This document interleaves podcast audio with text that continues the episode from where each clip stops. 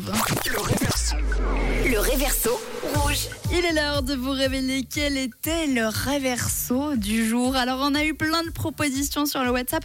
Beaucoup de personnes pensent que c'est le nouveau titre de Selena Gomez, Single Soon. Alors, pour rappel, le réverso du jour, eh ben, c'était ça.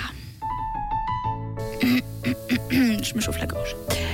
J'essaie ces chaussures parce que je serai bientôt célibataire. Je serai bientôt célibataire. Je sais que ce sera un désastre quand je lui annoncerai, mais je serai bientôt célibataire. Je serai bientôt célibataire.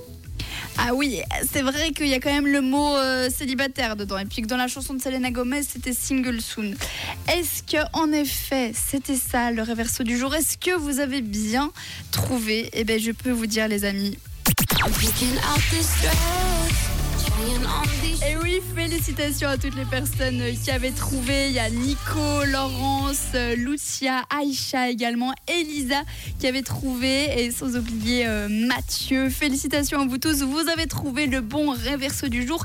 Maintenant, aujourd'hui, vous jouiez pour gagner vos places de cinéma pour le Cinétoile à Malais. Et donc, j'ai tiré au sort dans mon petit sac une personne qui avait, qui avait trouvé juste.